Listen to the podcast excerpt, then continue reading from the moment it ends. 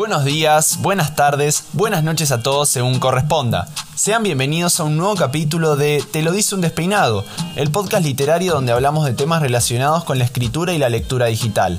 Soy Santiago Esperanza, tenista orgulloso, intento argentino y escritor en Wattpad y en Bugnet, y espero que puedan disfrutar de estos minutos que vamos a compartir juntos. Pónganse cómodos, ajustense los auriculares y permítanse despeinarse, que este es un gran momento para relajarse y bajar las tensiones que genera la rutina diaria. Piensen que si se los dice un despeinado, ¿qué es lo peor que podría pasar?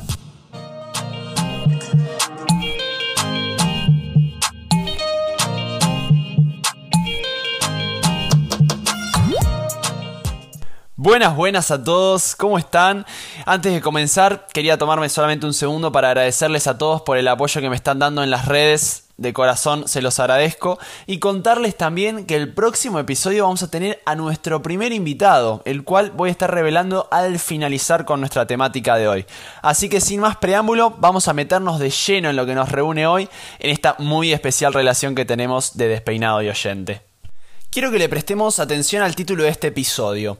Cómo diseñar tu novela antes de empezar a escribir, al que le voy a atribuir dos pares de palabras. Primero, presuntuoso y subjetivo, y segundo, amplio y necesario.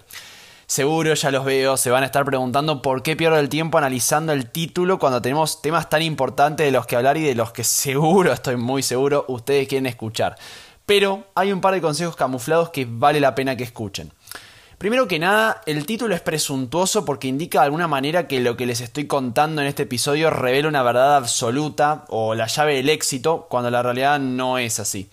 Un título más acertado sería algo como ¿Cómo diseñar tu novela antes de empezar a escribir según un despeinado de 18 años que solo quiere dar consejos desde su humilde perspectiva? Pero se podrán imaginar que ese es un nombre que solo generaría líos en la cabeza de Dana, mi diseñadora, y un gran descontento en todas las plataformas que distribuyen este podcast por ese título realmente interminable.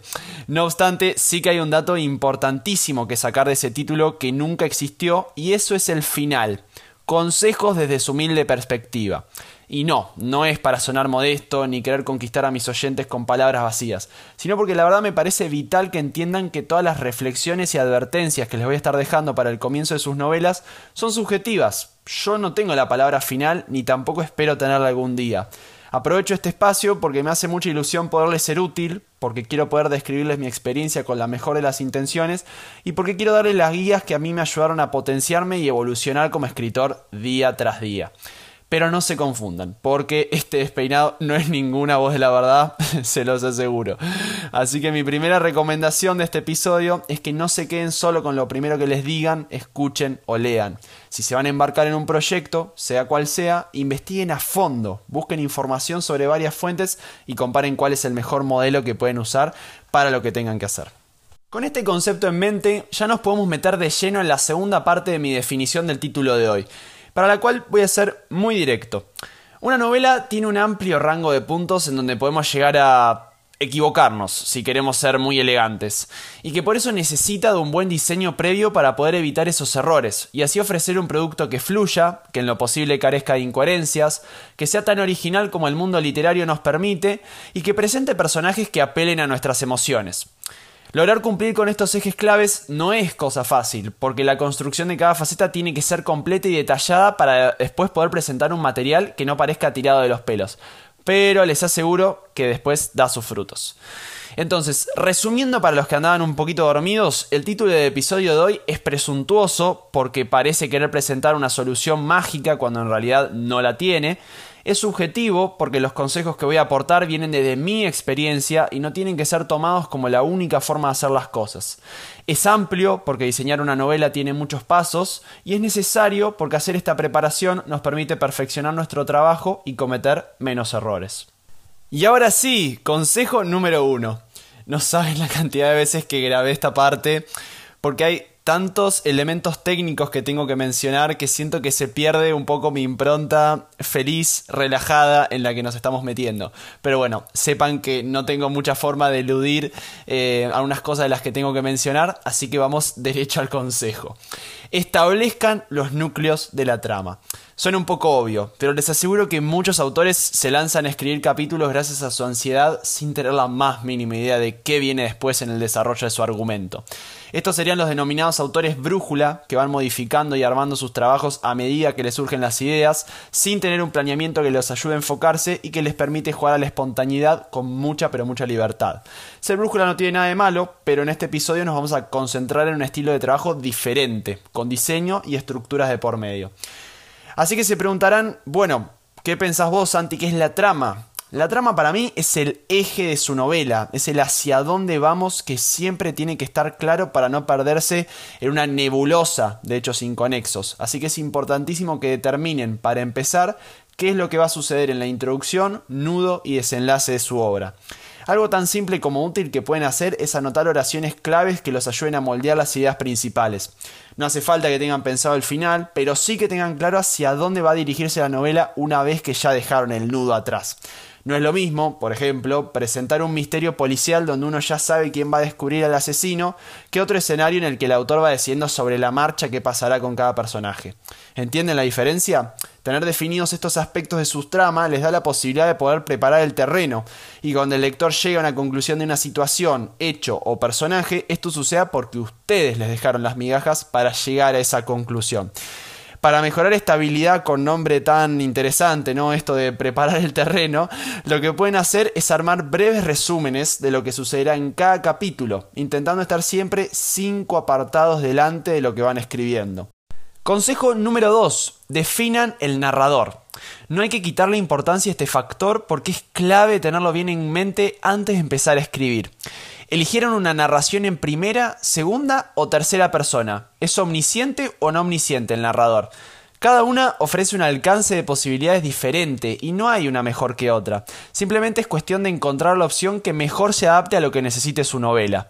Una narración en primera persona, por ejemplo, nos podrá acercar al personaje, permitiéndonos conocer sus pensamientos, sentimientos, creencias y valores con mayor frescura. Sin embargo, no vamos a poder narrar hechos ajenos al lugar donde se encuentra el protagonista. Esto va a causar que nuestro campo de acción se reduzca si queremos contar lo que le está pasando a varios personajes a la vez, porque no vamos a tener las herramientas para hacerlo. Digamos que Juan está narrando el capítulo desde su perspectiva después de pasar a buscar a su novia por la heladería. Como Juan y su pareja están abocados a su realidad, nosotros no vamos a poder implementar en la narración que un acosador secreto, por ejemplo, los estaba observando desde la otra punta de la calle sin que ellos lo noten. El narrador en primera persona no es omnipresente y su información es limitada, por lo que hay que saber aprovechar el enfoque que nos otorga. Este es solo un ejemplo de lo que es la narración en primera persona, pero lo importante que tengan en cuenta acá es que cada tipo de narrativa se adapta a lo que necesite su novela. Es cuestión de encontrar lo mejor que funcione para la suya. Consejo número 3. Decían en qué tiempo verbal van a narrar y manténganse firmes con su elección. Sostener su narración en una misma línea de tiempo es otro punto fundamental. A mí me ha pasado en mis primeras novelas que me iba del pasado al presente sin darme cuenta, y esos errores al final terminaban generando confusión en el lector. O sea, imagínense que nuestra obra está narrada en pasado y de la nada empezamos a usar verbos en presente la mente del lector va a empezar a consultarse si los hechos del capítulo ya sucedieron o si lo que ya leyó es previo o posterior a este nuevo tiempo verbal que de alguna forma están queriendo introducir. Bueno, suena bastante como un trabalengua, ¿no? Me imagino. Bueno, imagínense lo que es leyendo. Así que si están con dudas respecto a que puedan controlar este cambio inconsciente, yo lo que les recomiendo es narrar en presente. De esta forma no tienen que complicarse con las conjugaciones de nuestro lenguaje y la narrativa les va a salir más natural. Ojo, esta no deja de ser una decisión muy personal, así que estoy seguro que van a ser criteriosos a la hora de decidir. Recuerden lo que dije al principio, no se queden solamente con lo que les dice este despeinado. Pero hagan lo que hagan, manténganse fijos con esa elección y no cambien rumbo a mitad de la historia. Consejo número 4. Armen fichas de personaje para poder conocerlos a fondo. Una novela puede tener una buena estructura, narración fluida, trama impredecible y ortografía impecable. Pero si los personajes transmiten menos al lector que un poste de luz, como Hardin en la película de After, estaremos en problemas. En lo personal considero que no hay nada peor en un libro que toparse con protagonistas planos y que no tienen nada que los define o que los haga destacar.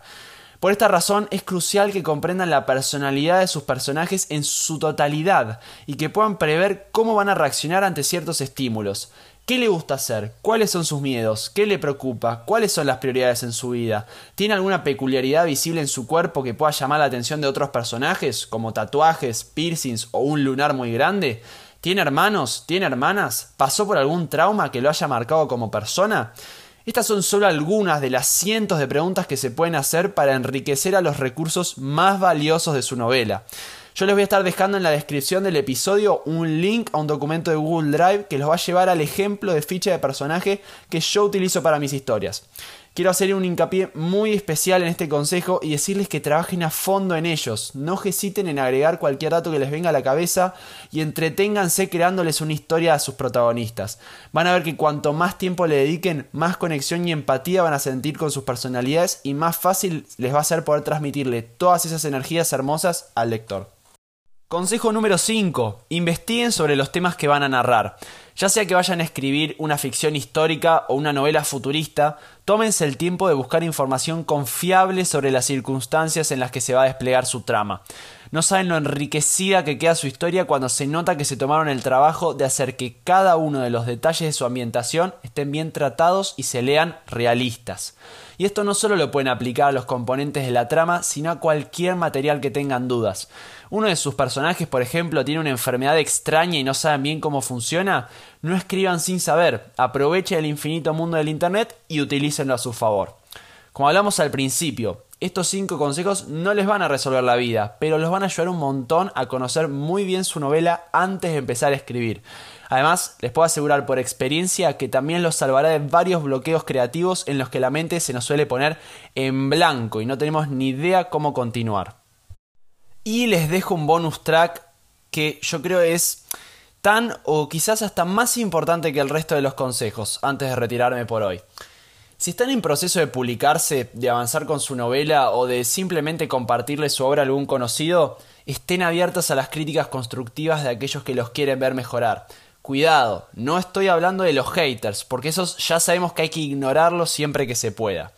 Lo que quiero decir con esta actitud tolerante a la crítica es que todos nos equivocamos, todo el tiempo, más todavía cuando hablamos de un arte de aprendizaje tan eterno como la escritura.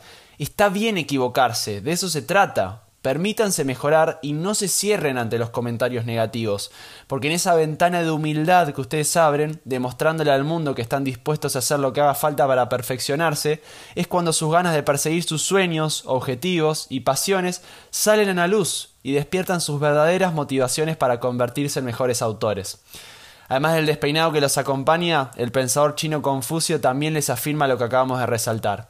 Nuestra mayor gloria no está en fracasar nunca, sino en levantarnos cada vez que caemos. Muchas gracias.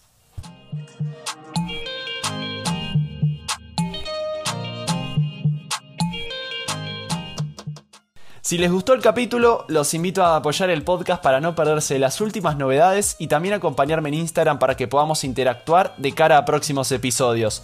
¿De qué les gustaría que hable próximamente? ¿Tiene algún invitado para recomendarme? ¿Les gustaría compartir sus experiencias literarias conmigo? Bueno, todo eso y más los espero en mi cuenta arroba esperanza1 con doble S para seguir ampliando el vínculo que estoy seguro ya estamos formando. Esto fue cómo diseñar tu novela antes de empezar a escribir. Los saluda su despeinado eterno y espero que su vida continúe de la mejor manera. Gracias de corazón por acompañarme y nos vemos en el próximo episodio con la extraordinaria autora española Abadro. Hasta la próxima. Chau chau.